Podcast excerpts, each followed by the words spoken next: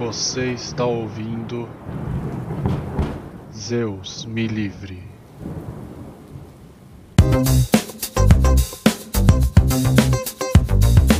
Boa noite, boa tarde, bom dia! Sejam bem-vindos a mais um episódio do Zeus Me Livre. Meu nome é Horaci Passos E eu sou o Lucas Parra.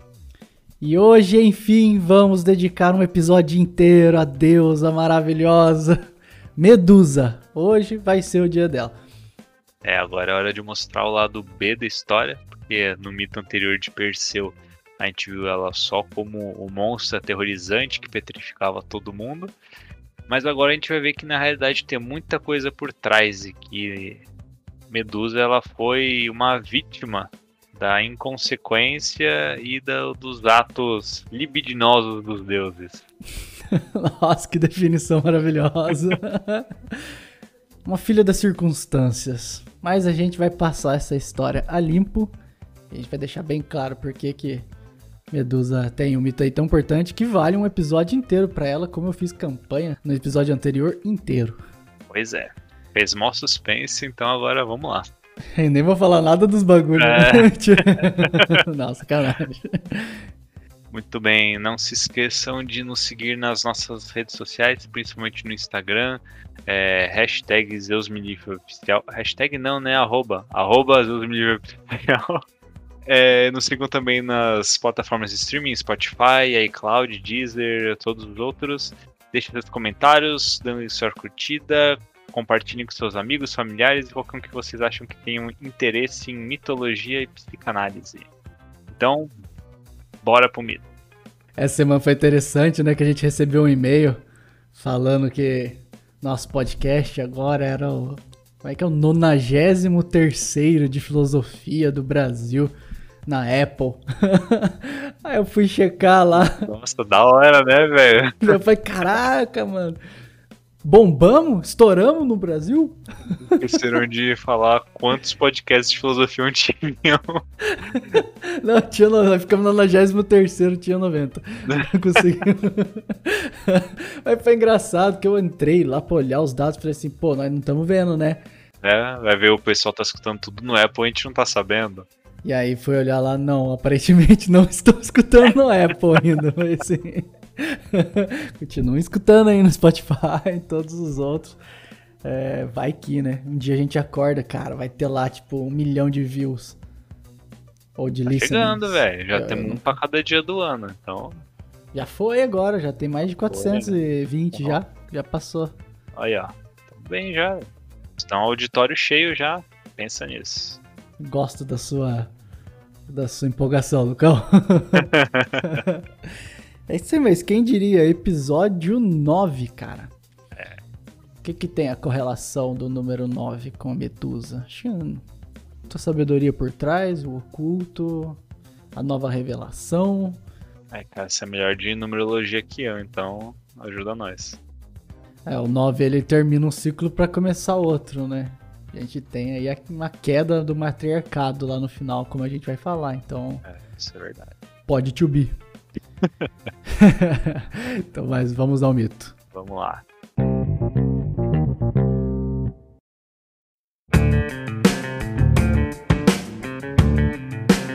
Quer começar? Pode ser.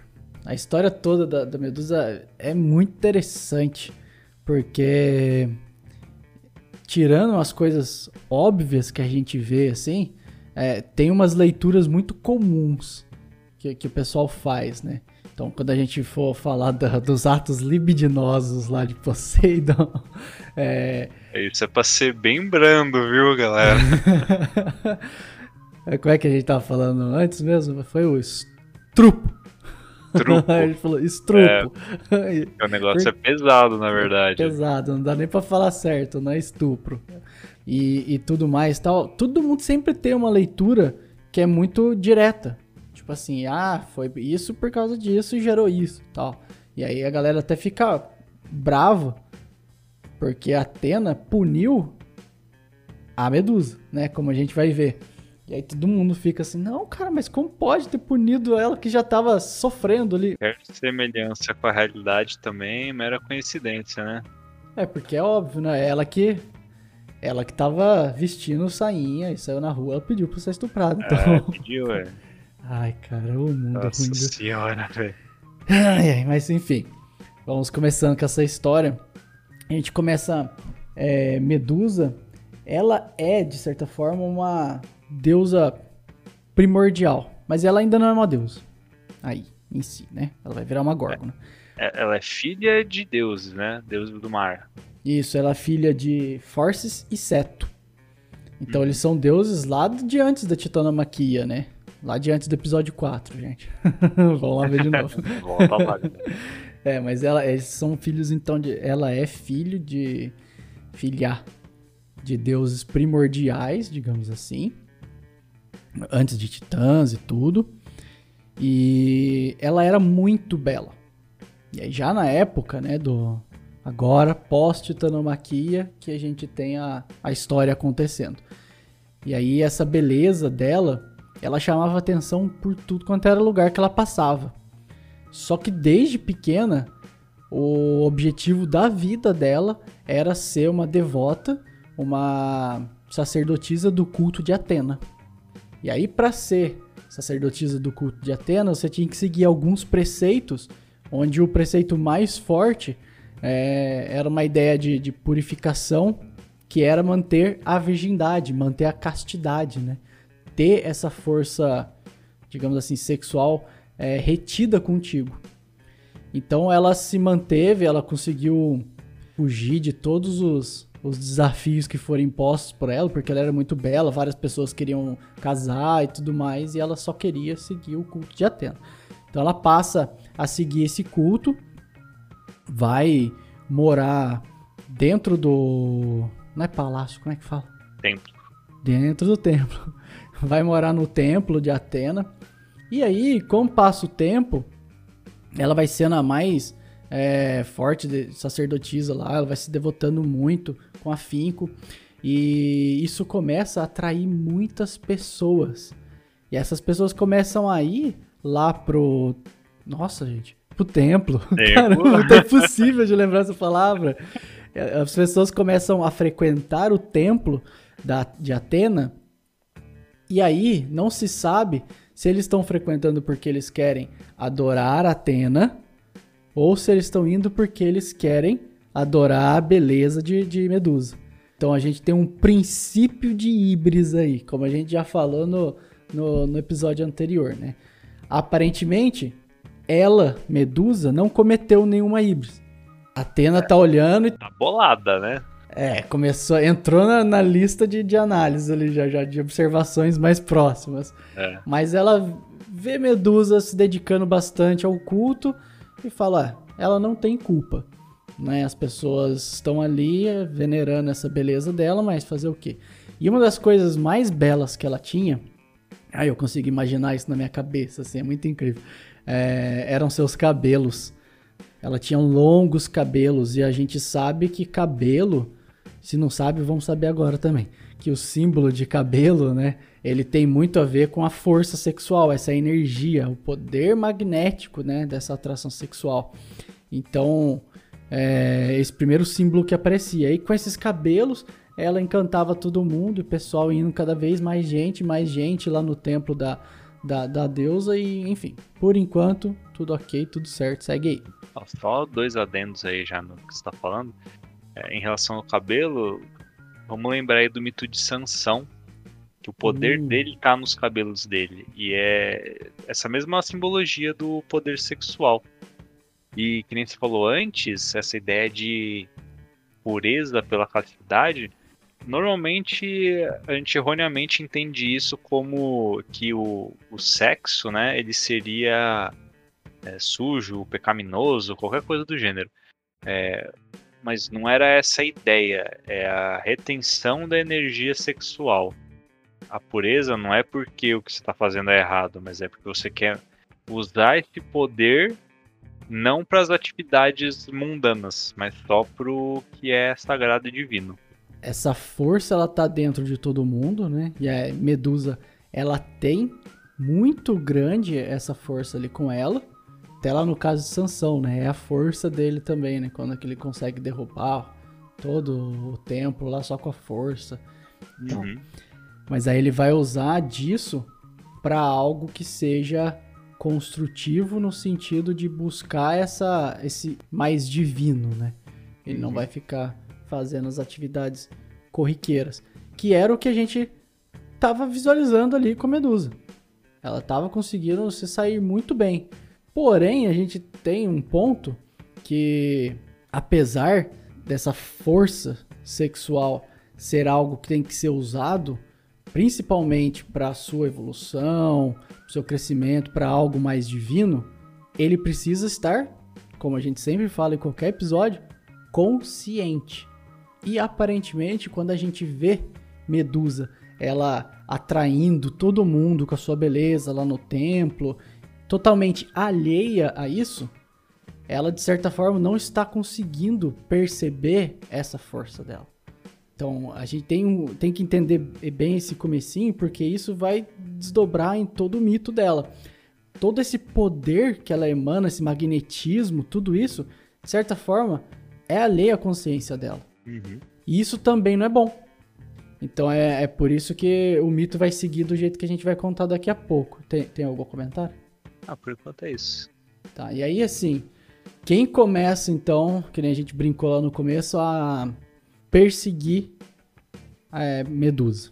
Tá esquecendo o nome dela, falar perseguir Atena agora. Hoje tá terrível. Os nomes hoje tá difícil, hein? Não, mas quem começa a perseguir Medusa é Poseidon. Certo dia ele vê ela indo é, fazer algumas coisas lá na beira do mar, entre as pedras e tudo mais. E ela, ele acha ela maravilhosa, né? E a gente tem que lembrar que Poseidon e Atena eles tinham uma, uma rixa já. Eu não lembro por quê. Você lembra do porquê que eles... Sim, era por território. Aquela região onde foi feito o templo de Atena é uma região que era disputada, o- foi disputado o domínio entre os dois. E aí eles decidiram resolver a- o embate vendo, deixando a população escolher, né, quem eles iam querer reverenciar. Então cada um deles deu uma deu um presente para a população e a população escolheu. Se não me engano, Poseidon deu uma fonte de água e Atena deu uma oliveira. E aí no fim a população decidiu é, reverenciar Atena. E aí ela construiu o templo tal, beleza. E Poseidon, que já era meio birrado com ela, ficou mais ainda. Preferir azeitona ao invés de água. Tipo isso. Azeite, né? Prioridades. Prioridades. É, azeite também que carrega é uma força de como óleo pra fazer. É... Ixi, eu vou falar de magia aqui mesmo? Acho que não, eu vou cortar essa parte. Enfim. Enfim, olha. óleo o- porreta. Então, Porreta. óleo pra carregar principalmente essa energia sexual aí, cara. Quem quiser dicas de óleo, conversa com a gente depois. Mas brincadeiras à parte, legal. Aí você trouxe, você trouxe esse, esse lance da disputa e Poseidon ele sempre queria arrumar alguma forma de tomar o território de novo. Né? Ele não, não se deu por vencido.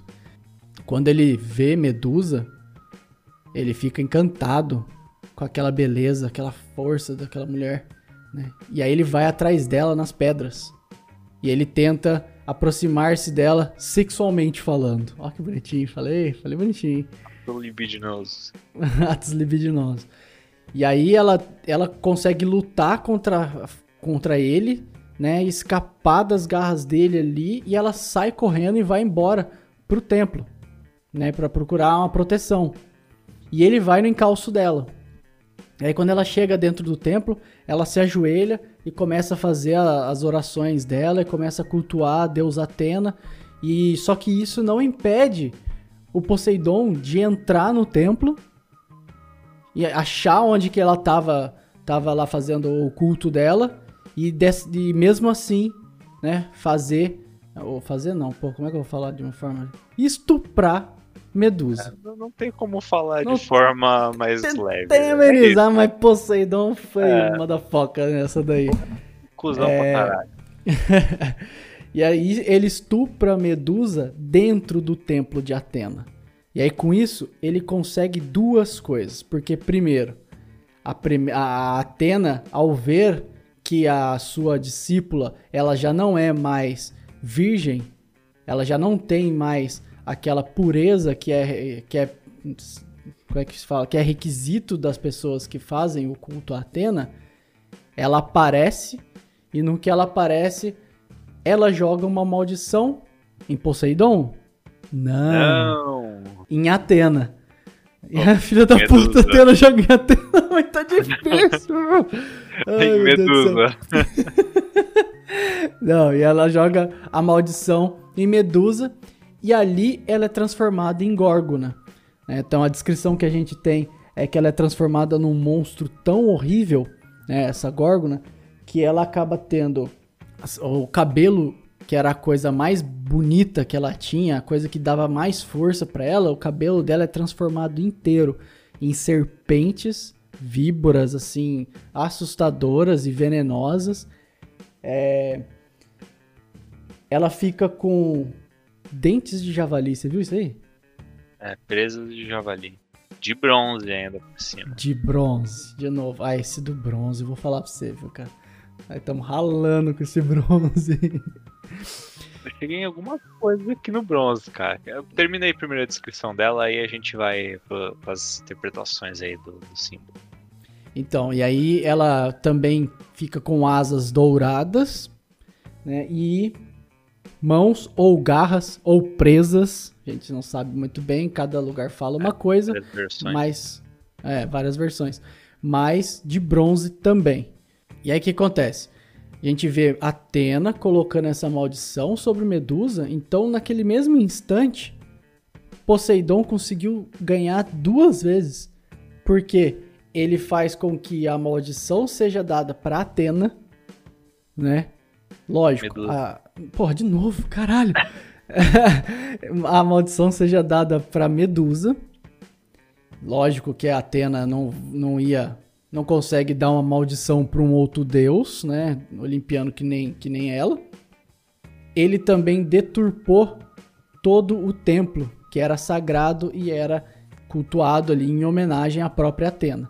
Então é meio que com um coelho, não, dois coelhos com uma cajadada só.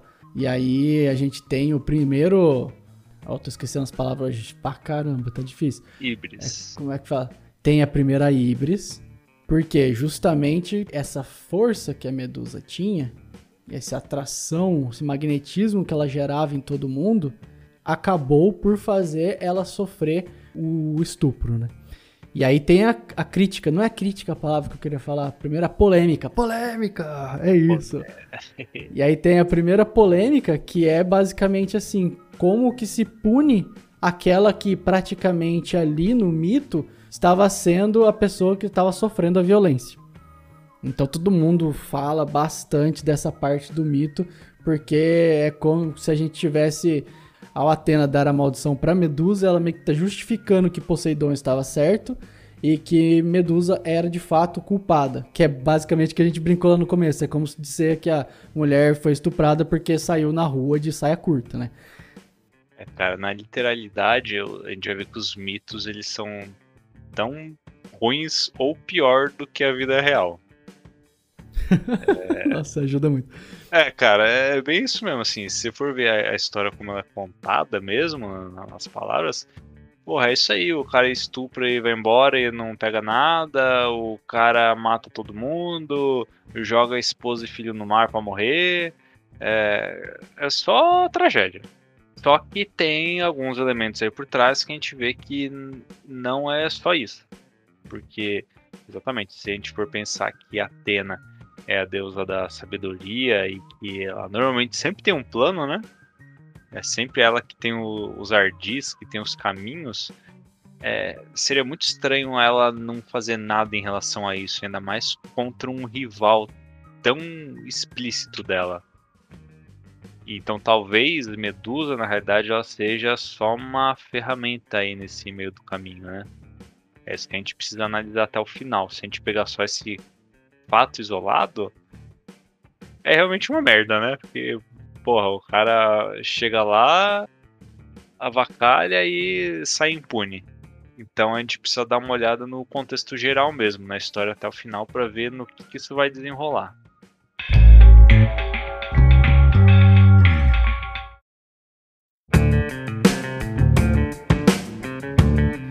A leitura que a gente tem que fazer nessa parte, né, lembrando sempre, chaves para análise de mito. É, a gente falou que a híbris é sempre uma coisa que vai acontecer.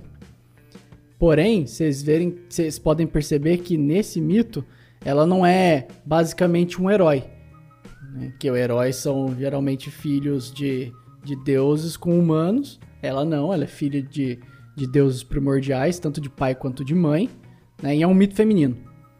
Geralmente a gente não tem heróis, acho que são poucos, né, que a gente considera herói, heroínas femininas dentro da mitologia grega. Acho que tem umas duas ou três só. E a gente vai falar um pouco em outros episódios, mas eu nem, nem sei muito bem quais são. É, e normalmente o, a forma como o mito se desenrola ele é bem diferente mesmo. Tem uma que eu não consigo lembrar o nome, cara. Bom, tem alguns sims aí. Eu lembro que tem uma que tem, faz quatro trabalhos aí, tem que buscar uns negócios. Qual que é o do novilho de ouro lá? Puta, não lembro. Isso é bom pro pessoal ver também que a gente tem que estudar pra caramba. É, é, Todo mundo coisa, acha que a gente sempre sabe, né? De, de todos é, os mitos, não. na realidade, a gente passa a semana inteira estudando para poder chegar e falar deles aqui. Eu não lembro agora do novilho de ouro. Não, não sei. É, é os nomes difíceis aí da mitologia, pode a cabeça, velho. Tá, mas por que, que eu tô falando isso? Porque a gente tem uma Ibris que quase não se parece com uma Ibris. A Ibris é praticamente um ateróico, né? É, que a gente falou no episódio anterior. Ele vai ser um movimento de arrogância, um movimento de orgulho que vai contra a divindade. E aí você fica se perguntando, mas cadê esse movimento de orgulho, de arrogância da parte de Medusa, sendo que ela só adorava Atena? Está justamente, né, é por isso que a gente precisa entender bem essa parte, é, ele está justamente escondido no fato dela não dar atenção e não ter consciência dessa força sexual, desse poder magnético que ela tinha. Né? E aí o que, que a gente tem? A gente tem o ataque de Poseidon, que é o deus do mar, que é o deus que o mar representa, o inconsciente. Né? Ele representa justamente essa força dentro do inconsciente que vem e ataca a Medusa. Né? E a maldição que Atena põe sobre ela é praticamente como se Atena tivesse invertido né, a, a Medusa. Por exemplo, ela era, ela tinha uma beleza magnífica por fora e por dentro, escondido nas profundezas do inconsciente dela, ela tinha todo esse potencial de força, de força sexual que a gente está falando. Atena faz como se ela invertesse Medusa e ela coloca na cara na parte de fora, toda a força sexual que ela tinha. Por quê? Porque ali ela tá tentando ensinar pra Medusa que ela vai ter que aprender a enxergar essa força dela. Ela vai ter que sair do mundo do inconsciente, porque ela tá alheia, né, a, a toda a força que ela tem, ou seja, não serve de nada também. Ela não pode estar alheia a essa força, essa força tem que ser integrada com ela. Ela tem que ter consciência daquilo. Então ela quase que inverte, ela põe toda essa força da, de Medusa para fora e aí ela vai ter que aprender a achar a beleza por dentro.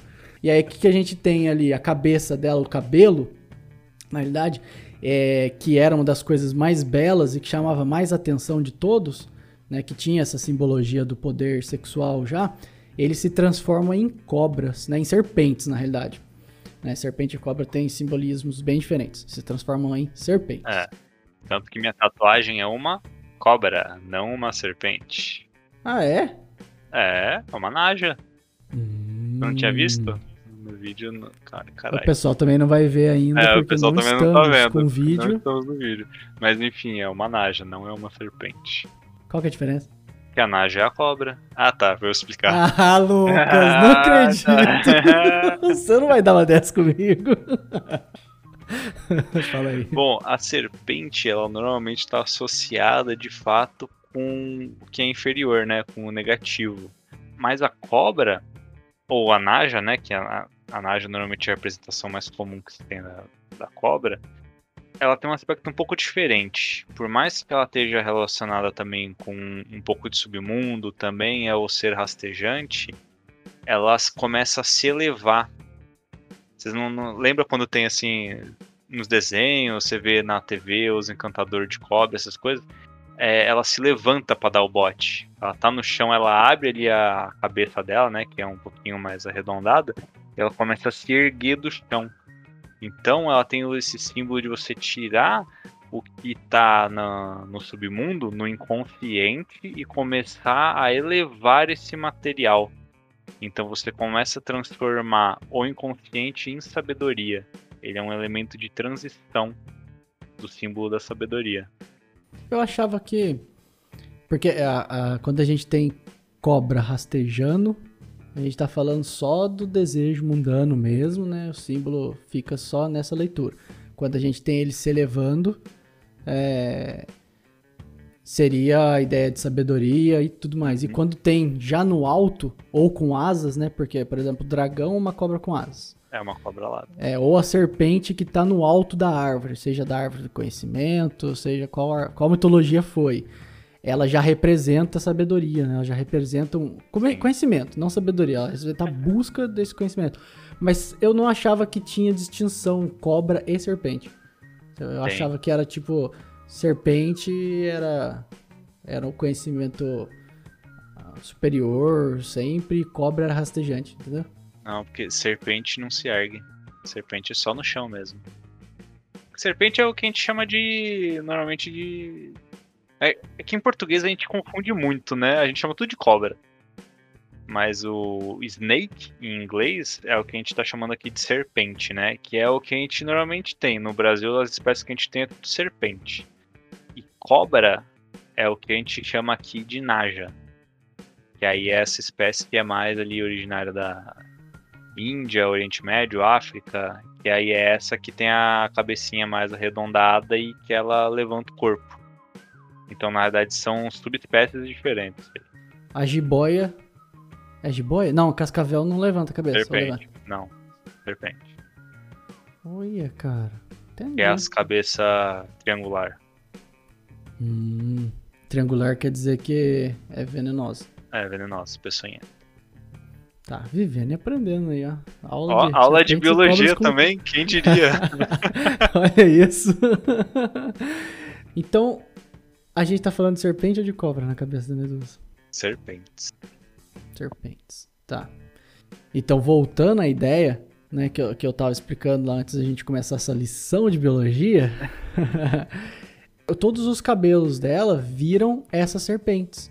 Ou seja, é o máximo da, da exposição da representação do desejo ali. Da representação dessa força sexual que ela tinha que ela não via. E é exposto, jogado assim, na, na parte externa para que todos vejam. Inclusive ela. Né? Então, a gente tem um aprendizado aí, porque onde que ela cometeu a híbris, então, como eu estava falando? Ao não ter consciência dessa força. Ao querer ser uma discípula, né? uma sacerdotisa do culto de Atena, sem realmente ter essa, essa consciência. E aí, como o Lucas falou, que Atena sempre é a deusa da sabedoria, ela sempre sabe o que está fazendo, é, ela está ensinando Medusa nesse ponto. Né? Então a gente tem uma leitura completamente diferente que não tem nada a ver com a, com a interpretação literal que mata sempre que a gente tenta interpretar qualquer mito. Né? Não tem nada a ver com a interpretação literal do estupro de Poseidon uhum. né? Que é um estupro de fato. Não, na realidade é um potencial, uma força do inconsciente que de fato, né, tá estuprando ela, tá bum, estourando ela por dentro e fazendo essa força dela vir para fora. Vir para fora para quê? Para que ela possa então fazer o movimento da consciência.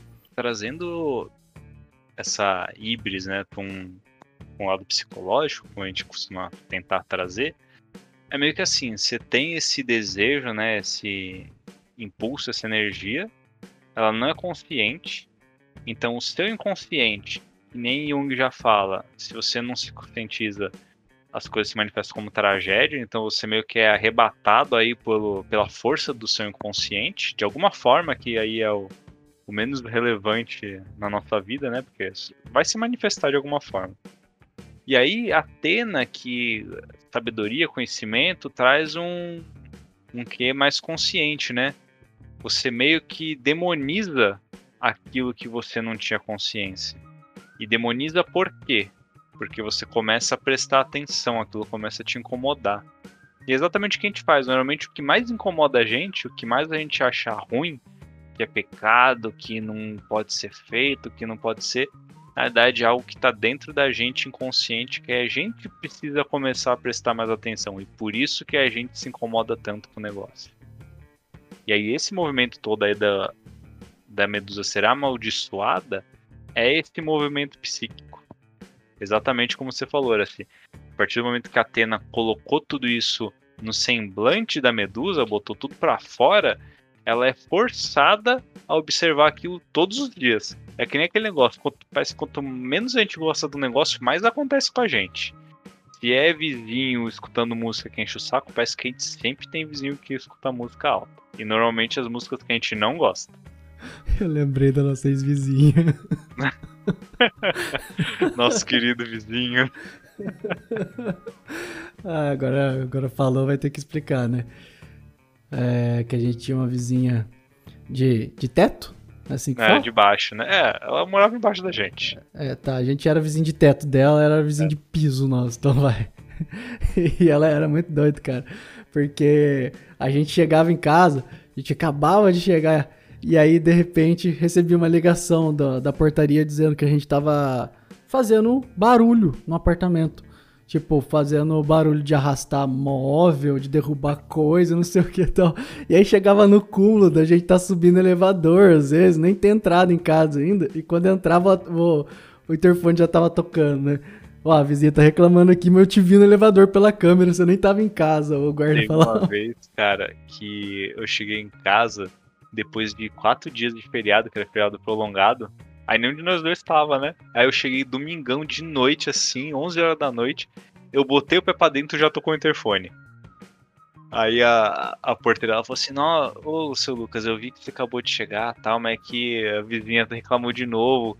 Que eles fizeram muito barulho esses dias, não sei o que, nesse feriado. Eu falei: Ó, moço, não é por nada não, mas a gente tava viajando os dois. Só história triste. O dia que ela me encontrou no elevador, que ela olhou assim: Ah, você mora no tal andar? Falei, aham.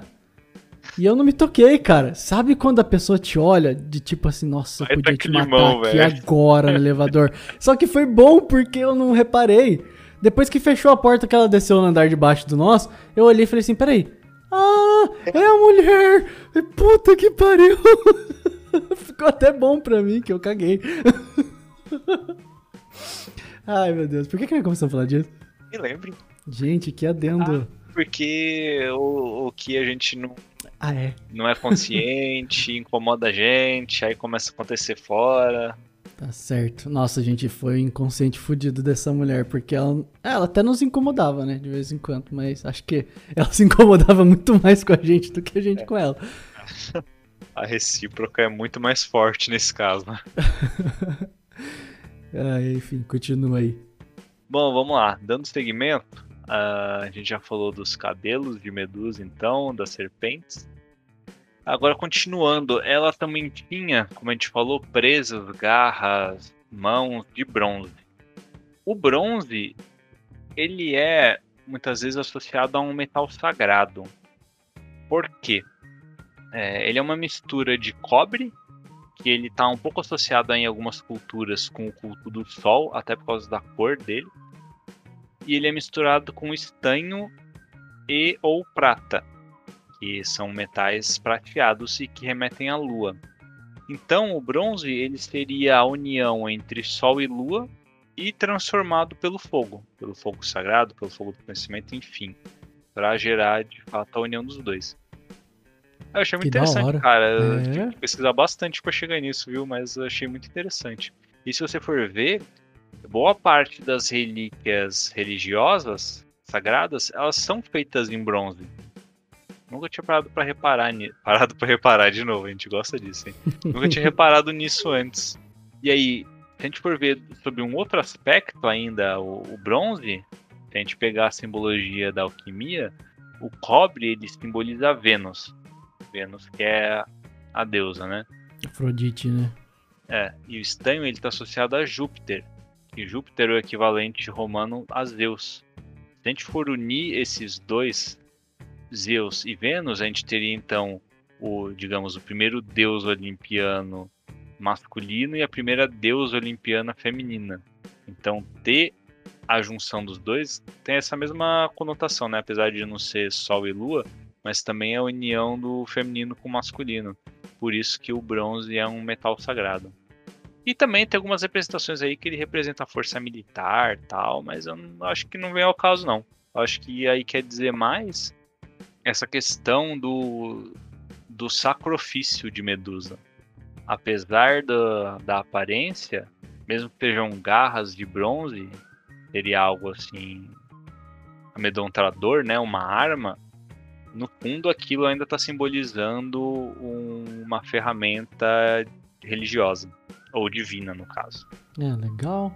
Ela tinha as garras de bronze e os dentes, né? De, de javali que eram de bronze. É, cada versão fala de um, então não sei direito o que, exatamente era de bronze, mas. Eu nunca vi esses dentes de javali, mas assim, imagino que seriam uns instintos. Uhum. Mas também que a gente percebe que esses instintos eles servem para atacar, É. né? eles servem para se defender, eles servem para se proteger, mas também serve para você perceber eles depois usar o próprio instinto para te ajudar na a dar uma força impulsionadora para te levar pro pro superior, né, pro, pro divino. As representações, né, da, de Medusa, se você for buscar na internet e tal, elas não fazem muito jus à descrição que a gente tem de fato do, nos mitos, né? Porque a gente vê que, a gente falou, é cabelo de serpente, mãos, garras presas de bronze e asas douradas. Cara, eu duvido você achar alguma representação aí de Medusa com asa. Ainda mais dourada. Eu tentei, né? Então, não tem, cara. É, eu tentei. Não tem. Aí se algum ouvinte quiser desenhar pra gente aí, fica a dica, tá? A gente tá É, aceitando, a gente coloca como artistas aí. arte da, da capa do, do episódio, mesmo depois. Pedinte pra caramba. Descemos muito. E as asas, por fim, né? Que são asas douradas, isso a gente já, já falou em episódios anteriores, que o dourado tem essa representação de tudo que é divino, tudo que é maior, mais desperto. Toda vez que a gente tem um símbolo como asas, que é algo que eleva, né? Que te faz voar, Leva. te faz subir. A gente tá, tá vendo que, no fundo, a Medusa tem todo o potencial ali para para seguir em direção à, à própria divindade, de, de chegar mais próximo possível dessa sabedoria de Atena, né? Ela não deixa de ser uma discípula, apesar da, da gente achar que com a maldição a Atena literalmente abandonou ela, não, ela tá ensinando como a mestre que é, né? E uma super mestre, né, para fazer um ensinamento desse. Então, as ferramentas estão todas ali. Ela continua sendo divina, né? Apesar da gente associar Medusa como uma, um monstro, né? Uma monstruosidade. Na verdade, todos os símbolos que estão associados a ela não são de monstruosidade. São de sacrifício, de divindade, de elevação, de conscientização. Então é muito diferente do que a gente normalmente imagina. Esse castigo imposto por Atena, quando a gente olha sob essa ótica do simbolismo, ele não é tanto um castigo assim na realidade. É, tá, é um caminho árduo sim, mas perde a conotação de transformar num monstro de fato. É, eu te falei, cara. A gente me devia. Devido. É, devia um devido. a, gente, a gente faz esses negócios direto. Devia um devido episódio para explicar toda a história de Medusa. Porque não era só ela ficar co- como aquele monstro horrível.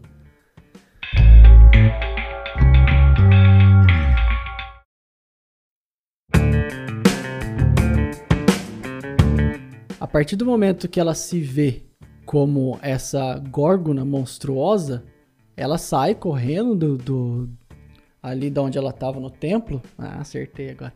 No templo. Olha só que interessante.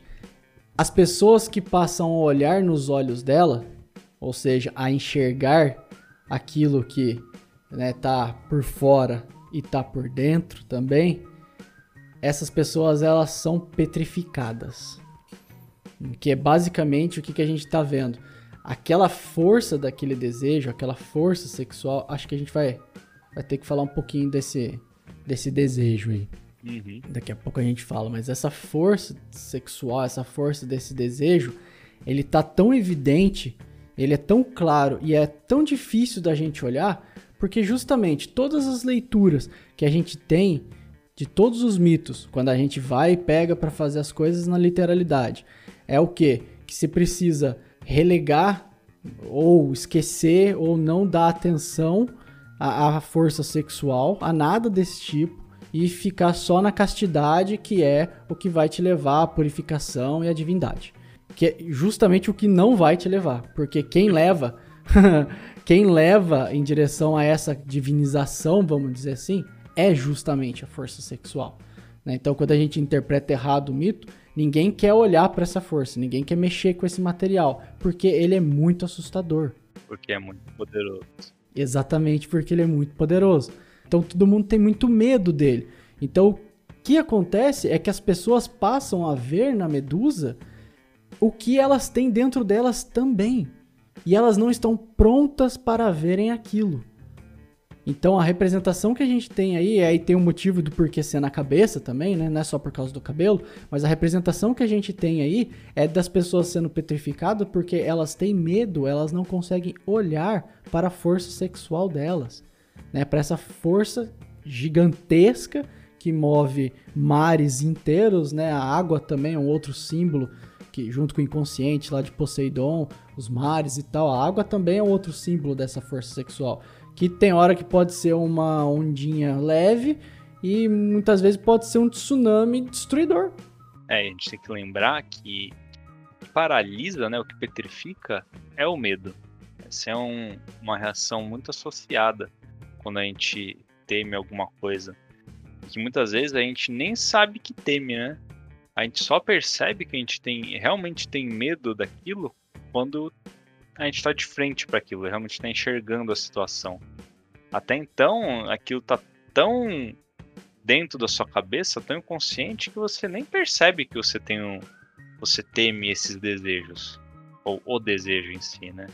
Só quando ele se apresenta de forma crachada na sua frente, né? Basicamente dando tapa na cara, aí que você vê que você tem medo. É quase como se a mente, por isso o símbolo ali da cabeça, é quase como se a mente ela entrasse num estado de, de estupor, assim, de petrificação também. Então, o que está acontecendo? Se a gente for trazer para os termos psicanalíticos de novo, seria a própria fixação. Qual que é? A fixação infantil a fixação numa fase específica, seja ela fase oral, fase anal ou, ou genital. Por quê? Porque basicamente o que acontece com a psique de cada um de nós é que a gente tem experiências que a gente visualiza essa força quando a gente é criança e principalmente quando a gente está eh, tá observando pai e mãe. A gente não entende direito o que é essa força, acha que ela é uma força, inclusive, violenta. E a gente fica fixado, a gente fica preso naquele ponto da nossa vida. E todas as nossas relações, toda a nossa autoestima, tudo que a gente vai desenvolver depois é basicamente repetição daquele medo. Não é nem que é uma repetição daquele medo, é como se a gente tivesse ficado preso. Petrificação. Petrificado, exato, né? Petrificação. É como se a gente tivesse ficado preso naquele período. Por isso que a gente fala que o inconsciente é atemporal, porque você ainda é uma criança, você é a mesma criança com o mesmo trauma infantil de sempre tentando se relacionar como adulto agora. Só que sem ter reconhecido e sem ter buscado dentro do seu inconsciente as coisas que você tinha que, que trazer para a consciência, que é o que dói. Essa fixação ela vai ser esses complexos que a gente vai acabar desenvolvendo e repetindo, repetindo, repetindo durante toda a nossa vida, nos nossos relacionamentos, sejam eles relacionamentos afetivos, de empresa, qualquer tipo de relacionamento que a gente vai ter. A gente vai repetindo eles por quê? Porque de fato a gente nunca saiu daquele estágio. Tem o episódio que a gente fala sobre o tempo, né, do Cronos, é, que a gente uhum. fala de ficar preso, essa estrutura é antiga. Essa estrutura é lá do início dos deuses primordiais, mas é a mesma. A gente fica fixado, a gente fica preso naquele trauma infantil. E aí vai terapia para poder arrancar isso aí, né, cara? falando dessa forma, a forma como Perseu enfrenta a Medusa e derrota ela acaba fazendo muito mais sentido. Porque você não consegue olhar um trauma de frente. Você não consegue encarar os seus medos de frente. Senão você petrifica, né? Você só retorna, se você tentar, digamos assim, reviver o trauma, você acaba só se fixando nele de novo. É, só se manifesta de outra forma diferente. É, às vezes você nem precisa chegar no trauma de fato para solucionar isso. Saber ali qual que foi a origem de fato do, dos seus traumas e achar que isso que vai resolver sua vida. Nem sempre assim, você não precisa necessariamente relembrar com detalhes o que aconteceu. Basta você de forma indireta ressignificar aquilo. Então você só precisa ali de um reflexo daquele seu desejo, daquele seu trauma, daquele seu impulso. Não precisa ser ele na totalidade. Você só de ter uma reflexão dele, né, uma projeção dele em alguma outra coisa que seja mais leve, que você consiga processar, aquilo já é suficiente para você ressignificar toda aquela cadeia de eventos, aquele primordial lá que te gerou aquela primeira petrificação, então, na sua psique, e os consequentes que aí de fato desencadeiam trauma, né? Porque normalmente é, você tem um primeiro evento e depois, quando acontece alguma coisa análoga, aí que o negócio começa a desencadear na nossa vida. Então, você não precisa necessariamente olhar de fato para todo o horror que é aquele primeiro evento. E horror, diga-se de passagem, dentro da interpretação de quem viveu. Porque às vezes o, os fatos, de fato, não foi nada demais. Mas se você, principalmente quando criança, né? A criança interpreta algo que é normal, corriqueiro, de uma forma diferente, né? Tá dentro da cabeça dela, né? Então ela entende às vezes as coisas de forma um pouco ilusória. Então é, é isso que a gente tem que reviver. É nesse ponto que a gente tem que chegar. Não, você não precisa necessariamente voltar para isso. Porque nesse, às vezes o evento que aconteceu nem é exatamente da forma como você está imaginando. Então isso não é relevante de fato. É, não precisa ter esse embate completamente direto, porque senão a gente petrifica mesmo, e petrifica, cara. Não, não vai querer dar de herói que vai dar ruim. Mas aí, como a gente falou, vamos trazer um pouquinho mais de detalhamento sobre essa questão do desejo, que a gente está falando tanto aqui, talvez não tenha ficado muito claro. O desejo, ele é, seria como se fosse a força motriz, aquilo que nos põe em movimento. Só que ele nos põe em movimento para repetir muitas coisas que a gente já vem fazendo. Justamente porque essas coisas que a gente vem fazendo, elas estão de modo inconsciente para nós. E a repetição faz com que a gente aos poucos vá enxergando essas, esses pequenos reflexos em outras pessoas, em outros lugares e vai coletando aquilo e vai trazendo isso de uma forma mais consciente para si né? Até você enxergar tudo aquilo que é seu e aí não deixar mais o desejo te mover. Então a gente está falando aí de pulsões. A gente está falando de uma força que te impele a fazer algo. E essa força, ela é enorme, gigante, porque ela tem todo um peso do inconsciente inteiro, que seria mais ou menos 90% da nossa psique. Ou seja, ele é muito maior do que o consciente. Então não tem como você ir contra ela. Não, ela é uma pulsão que te impele sem que você tenha como evitar. E aí, todas as vezes que a gente já falou em outros episódios, todas as vezes que a gente tenta evitar alguma coisa, acaba acontecendo do mesmo jeito, só que na forma de tragédia. Porque o movimento vai ter que ser feito. A mente, ela tem uma característica, que isso também é um termo junguiano, que a gente chama de numinosa, de numen, que quer dizer o quê? Que a nossa mente, ela sempre vai buscar a divindade. É, essa é o significado dessa característica. Ou seja, a nossa mente sempre vai buscar ser consciente.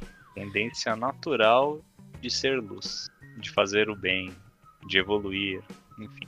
Então, justamente por causa dessa característica que é padrão, que é lá dos deuses primordiais, que a gente já explicou essas estruturas, que essas forças elas nos impelem a fazer coisas. Então é por isso que a gente vê várias tragédias acontecendo, a gente vê várias brigas, discussões, a gente vê desequilíbrios é, de inúmeras formas. Todas as doenças mentais que a gente possa ter hoje, ela é em função do movimento dessa energia. E toda a repressão, toda a somatização que a gente tem no corpo, toda a histeria e etc., ela também é a manifestação dessa mesma energia.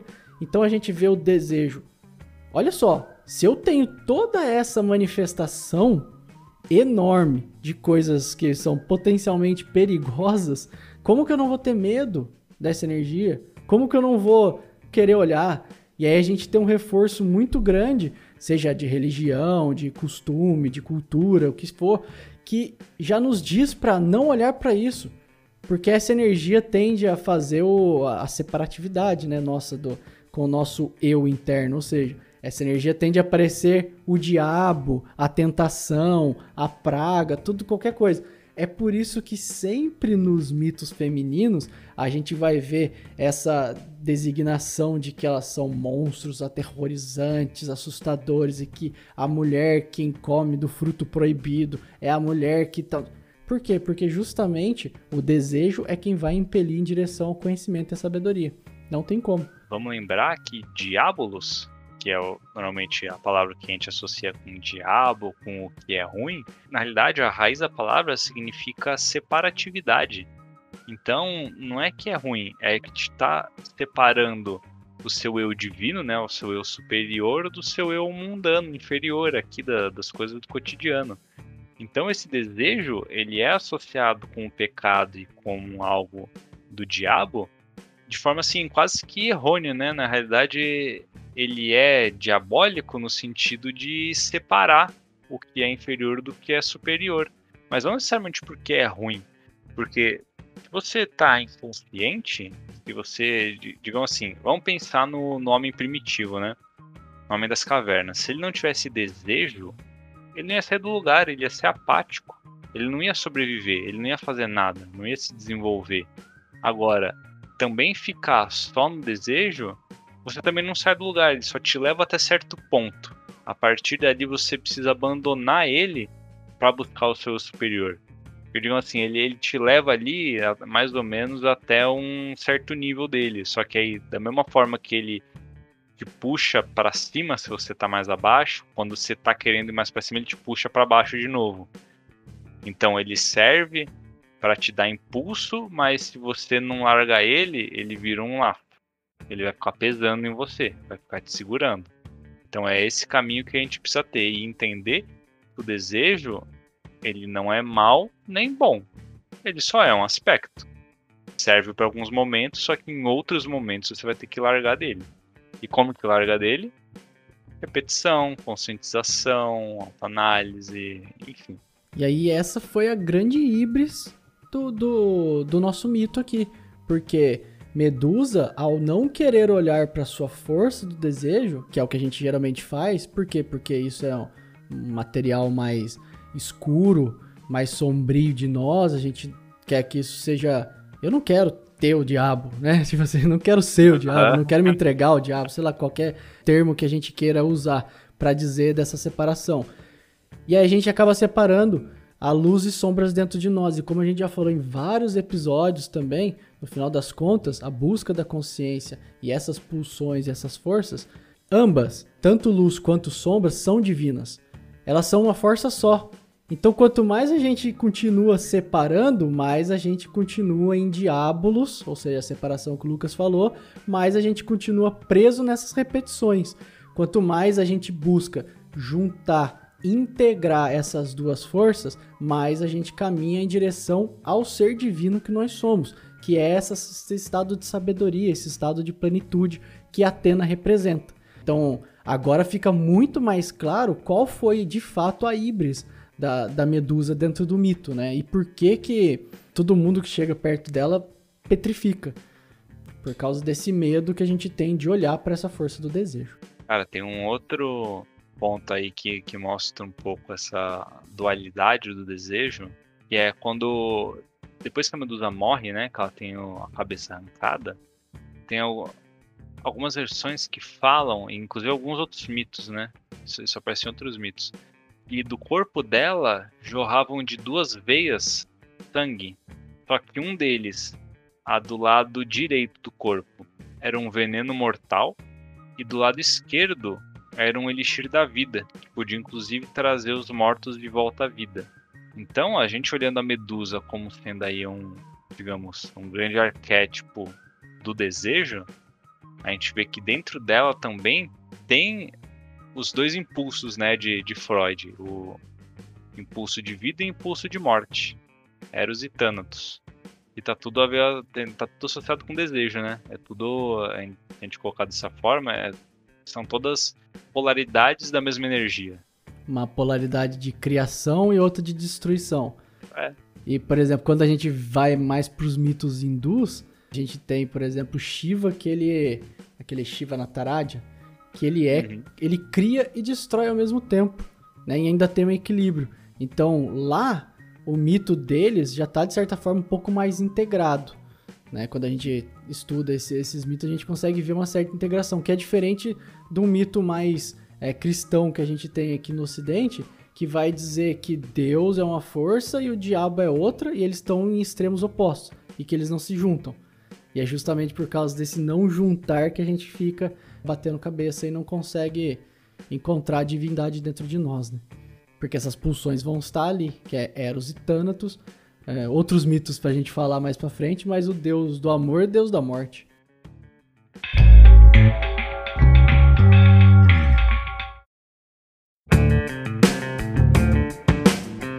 Essa Górgona Medusa, ela passa então a fugir de todas as pessoas. Na realidade, vários heróis querendo provar sua valentia e tudo mais, eles tentam enfrentar e até hoje nenhum saiu vivo. Todos eles foram petrificados com essa força do, do medo diante do, da força do desejo.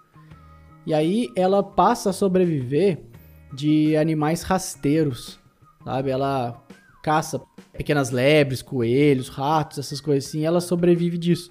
E aí certo dia, fazendo uma dessas caças, ela acaba se deparando com um busto antigo da deusa Atena. E ela percebe que ela chegou no local onde era o antigo templo. E ela lembra de Atena e ela começa. Isso assim, não é alguns anos, é milhares de anos, né? Dentro da, da cronologia. É como se ela tivesse passado por muito tempo imerso nisso e aquilo as faz despertar, faz lembrar de novo de que ela antigamente era uma devota de Atena. E agora aquele templo que já está totalmente destruído, cheio de, de mato, já nem é, frequentado por mais ninguém, esquecido ali, ela passa sozinha a fazer o culto novamente. É, então Atena vê aquilo e agora percebe que ela de fato não tem mais ninguém ao redor dela para estar tá olhando, para ela expor a beleza que ela tinha, mesmo que de forma inconsciente. Então agora parece que enfim ela, ela chegou num ponto em que é genuíno a devoção que ela tem em busca dessa sabedoria que a Atena representa. E aí é a hora que a gente tem justamente. Pegada de Perseu. É a hora que a gente tem um crossover aí do, dos nossos mitos. a gente tem um crossover de Medusa com Perseu. Que é quando ela tá fazendo essa adoração lá no templo. Perseu consegue passar pelas duas primeiras górgonas e chegar na onde ela tá. Ela escuta um certo barulho e ela vai atrás desse, desse barulho para ver quem que tá ali. O instinto dela já já faz querer atacar. E aí quando ela se depara, a primeira coisa que ela vê é ela própria, estampada no escudo, que foi escudado por quem? Atena. Exatamente, cara, Atena por trás de tudo o tempo todo ela dá o escudo para Perseu para que ele faça o movimento que o Lucas falou de olhar por reflexo, mas também faz com que Medusa se olhe. E naquela hora que ela se olha, ela tem o um entendimento de quem ela é. Ela tem o um entendimento do, do que aquela força do desejo que foi toda posta para fora é, representa dentro dela. E é a hora da maior libertação que a gente tem para Medusa que a gente acha no mito de Perseu que ela foi morta, que ela foi subjugada. Só que nesse instante ela tem o entendimento e a integração. Foi liberta, né? Ela foi liberta. E aí quando Perseu pega a espada, que também foi dado, a espada foi dada para Atena também, né? Também. Que a espada representa o pensamento, aquela coisa toda que a gente explicou, e corta a cabeça dela, naquele momento, ela tem então a libertação maior. Ela faz a integração do eu interno dela. Ela entende toda essa força do desejo que ela tinha, que a impelia a, a viver nessa monstruosidade, mas quando ela olha para si, ela enxerga dentro da alma dela, com o escudo dado por Atena, que é a sabedoria, ela adquire então essa sabedoria de si, ela adquire a consciência dessa força. E aí ela passa a ser liberta. Quando a gente tem o corte da cabeça, a gente tem o surgimento do que a gente não falou no, no episódio anterior, né? Eu não deixei você falar, agora você pode. Então é o Pégaso e o gigante Crisaor. É, os dois, eles são filhos de Poseidon, então o estupro de Poseidon, na verdade, gerou filhos com Medusa. Só que os dois eles estavam presos dentro dela. E aí, quando ela é liberta, então, não apenas morta, é, esses dois aspectos surgem. Então, primeiro é Pegasus, que caso vocês não saibam, é o cavalo alado, e ele, em outro mito, então, de Belerofon. Ah, e também é o cavaleiro de bronze, cara. Olha só! É Senseiya, Cavaleiro de Bronze, puta merda. É, cara, eu não sei se tá valendo isso não, mas tudo bem. Ai, cara. Bom, Pegasus, ele é o cavalo alado que Bellerofon usa para sobrevoar a Quimera e vencer a Quimera, que também é, é um símbolo. Se a gente for ver, ele se assemelha muito com a própria Medusa. Então ele meio que é o, toda a simbologia por trás do, do mito de Perseu de Bellerofon é muito parecida. Então o Pégaso ele está associado aí com esse conhecimento, com o intelecto, com vencer os instintos, né, tornar os instintos um, um processo mental e usar eles para vencer a monstruosidade, a dualidade, os desejos, enfim, o que seja. E o Crisaor, ele sendo um gigante, ele representa os impulsos, só que ele tem uma cimitarra dourada.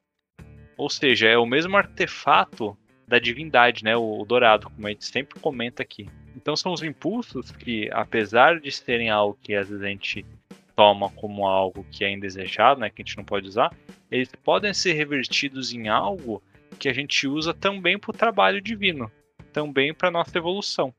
A partir do momento que a gente toma consciência deles e tem, digamos assim, um suposto controle, né? Porque controle a gente nunca tem, mas a gente tem um entendimento de quando utilizá-los e quando que eles são bons ou maus para a gente, né? Não é, a partir de uma moral aí da sociedade, mas para aquela situação ele se torna divino.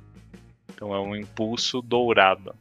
É, e aí a gente vê o culminando justamente nessa libera libertação da, da Medusa, que a gente tinha falado que antes a, a cabeça dela de cabeça é como se eu tivesse eh, acabando tendo os pensamentos petrificados, né? A gente tivesse fi ficado fixado. Então, nesse momento, a gente tem a liberação dessa fixação. E quem estava fixado era a nossa mente. E a mente é onde está o nosso potencial divino, é onde está nosso potencial criador, né? É onde de fato, talvez a gente possa dizer assim, a gente é a imagem e semelhança do criador. Tem aquele quadro bonito que é a criação do homem, que tem aquele dedo de um cara. Ah, Depois a gente põe lá no Instagram. Uhum. Enfim, que a gente vê que por trás ali é, do Deus Supremo existe uma mente, um símbolo de um, é um, né, cérebro, um cérebro, né? Por trás que está representando essa, essa ideia da gente ser imagem e semelhança como criação mental, né? Como uhum. potencial criativo. O Pegasus alado, quando ele sai voando, ele é a liberação maior do nosso potencial criativo, que não está mais fixado, não está mais preso.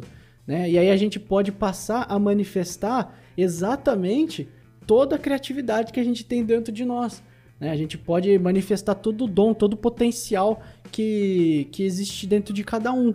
Né? Então o Pegasus ele tem essa representação. E o Crisaor, que o Lucas falou, tá ali para lembrar o que a gente estava falando de Eros e Thanatos, que são pulsões que estão dentro de todos e que por ser pulsão não quer dizer que é algo ruim. Então a gente vê a cimitarra dourada para lembrar que essas pulsões que também foram liberadas ali, porque agora elas estão conscientes, essas pulsões elas te levam à liberação também. Então ela faz essa integração dessas pulsões. Agora está na mão né, de, de Medusa a liberação inteira da, da mente e das suas pulsões para impelir ela para quem ela tem que ser de fato. Né, para a existência, para ela manifestar exatamente o que ela tinha que manifestar, ou seja, ela chega na sabedoria. Ela chega a ser uma verdadeira sacerdotisa do culto de Atena, né? E aí Atena sendo uma mestra fodida, ensinando ela durante esse caminho todo. E esse final é sensacional, velho. não bastasse isso, Perseu ainda, ele tendo então dominado os próprios desejos, você vê que ele consegue uma arma que é praticamente invencível contra os desejos externos, né? As perturbações externas. Tudo que vem de fora dele, ele se sobrepõe usando essa energia, esse poder do desejo. Porque aquilo não abala mais ele, não, não tem mais força dentro dele. Então por isso que ele se torna o herói que ele se torna, né? Que vence todos os inimigos, derrota o Kraken, é, retoma o trono dele e depois ele fecha tudo aquilo que a gente já explicou, né? Do, do mito do herói. Que a partir do momento que ele conseguiu libertar, desfixou, né? Tirou a fixação mental, liberou os impulsos e dominou o desejo, pronto, acabou. Não tem mais o que fazer. Nossa, você fez ficar tão simples agora. Poxa, era só isso, só mano. Isso, só. Se eu só soubesse isso. antes. e aí ele acaba levando, no final das contas, quando ele tem a integração dele, né? Perseu, ele acaba levando a cabeça da Medusa de volta para Atena, que a coloca no escudo. Como que é o nome desse escudo aí mesmo? Égide. Né, você pesquisou uns negocinhos legais dessa égide, né? Mas é, é, que a gente está dizendo é que tanto Perseu quanto Medusa, nesse instante, chegam na integração máxima. Ela passa a ser a representação da força no escudo e ele passa a ser também um discípulo de Atena como a sabedoria, né? E aí, o que, que tem dessa, dessa égide? Cara, primeiro que vamos começar do básico, né? O escudo, pelo menos o, o que aparece na, nessa representação, eles sempre são redondos e meio côncavos, né? Tudo isso ele já traz uma conotação aí de feminino. E ele também é um artefato defensivo, né? Passivo, o que também contribui aí para ser uma simbologia de algo que está associado com o arquétipo feminino. E essa égide de, de Atena, inclusive nos mitos que falam de Zeus, a, a luta na, na Titanomaquia, é, todas as guerras que Zeus travou, ele usa essa égide para se defender. E, inclusive, até para reforçar aí como que é complicada essa questão da cronologia dos mitos. Na Titanomaquia já faz a referência a Égide com a cabeça da Górgona no escudo. Então a gente vê que o negócio não é linear, né? Tudo meio que acontece ao mesmo tempo, assim, é meio bagunçado. É, mas Égide é um artefato de proteção da Atena, né? É o poder de Atena.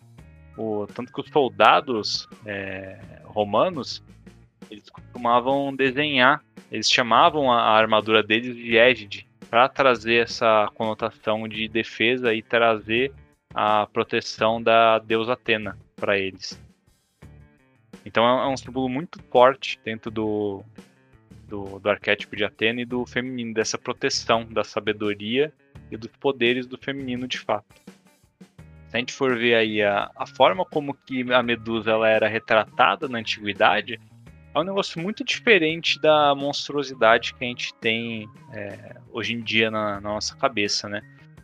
É, a figura dela era pintada é, nos templos, eram feitas estátuas, mas com o intuito de proteger contra espíritos maus. É mais ou menos a mesma função das górgonas, que é Pera, não, górgonas são elas. Das gárgulas. É. é que nem as górgonas, tudo igual, é. né, meu? É, é o mesmo intuito das gárgulas, que na verdade são guardiões dos templos, guardiões do sagrado. E elas estão lá, elas têm essa aparência assustadora exatamente para assustar os não iniciados nos mistérios da deusa. Porque quem não sabe o que é aquilo, vê aquela imagem impressionado, porque não entende o símbolo, não entende o que tem além daquilo. E aí, tanto que as sacerdotisas da deusa Lua, elas usavam essa máscara de Górgona para fazer os ritos. E era essa uma máscara profilática, né, que ela servia para prevenir os mistérios de serem revelados para quem não estava pronto. E aí, tanto que eh, parte desse mito aí, uma, uma análise um pouco mais histórica do mito da Medusa, seria a usurpação do poder dessa deusa Lua que a gente falou, ali na região da Cária, pelos helênicos. Helênicos é o povo de Atenas, da cidade. Então a gente teria aí uma disputa política e territorial. Quase Poseidon lutando com Atena, né? Praticamente isso mesmo. É uhum. bem isso. Então quando a Medusa tem a cabeça cortada, quer dizer que os helênicos eles conseguiram usurpar essa região de Cária. E aí também é outro fato que contribui para a queda do matriarcado. Então a queda do poder feminino como sendo o central na sociedade. E aí começa a se tornar algo mais marginalizado, né? E aí a marginalização principalmente dessa força do desejo e da força sexual, né? Exatamente. Que a gente vê bem forte no, nosso mundo patriarcal de hoje. Oh, um, um, negócio legal que você, você tinha trazido também antes da gente começar a gravar foi que. Você, não sei se você ia falar. É bônus. Ah, então fala aí depois. Não, fala aí, velho. Começou agora. É que os braceletes da, da Mulher Maravilha, na, mitolo, na mitologia da DC, vamos dizer assim, né? É, eles eram feitos de restos da, da égide de Atena? É, pedaços da égide. Por isso que eles são poderosos, né? São poderosos e protegem o feminino, né? Porque Mulher Maravilha é uma Amazona, né? E pra você ver, um negócio que eu achei também é que no culto das Amazonas, a deusa serpente é a líder das deusas. E Medusa tem toda a simbologia da serpente, né? Então tá tudo aí meio que conectado. Os caras aí que. da DC que fazem os personagens, os caras manjam de mitologia também, viu? E aí a gente vê, então, fechando brilhantemente e fazendo um plot twist animal, né? A Medusa não tem nada de, de de monstro, destruidor e desgraçado. Carapela já. Pelo contrário, cara. Pelo contrário, era a representação de, de um. Como é que a gente fala? De ritos iniciáticos e conhecimentos muito mais profundos e, e antigos do que a gente imaginava, né? E aí resta a gente saber se esses cultos eles permanecem aí até hoje e tentar achar um pra gente ser iniciado nos ritos da Medusa e descobrir os poderes da força sexual. Cara, vamos atrás de sabedoria e proteção. E eu acho que é que deu, cara. Agora fez jus. Agora, agora, agora eu permito terminar.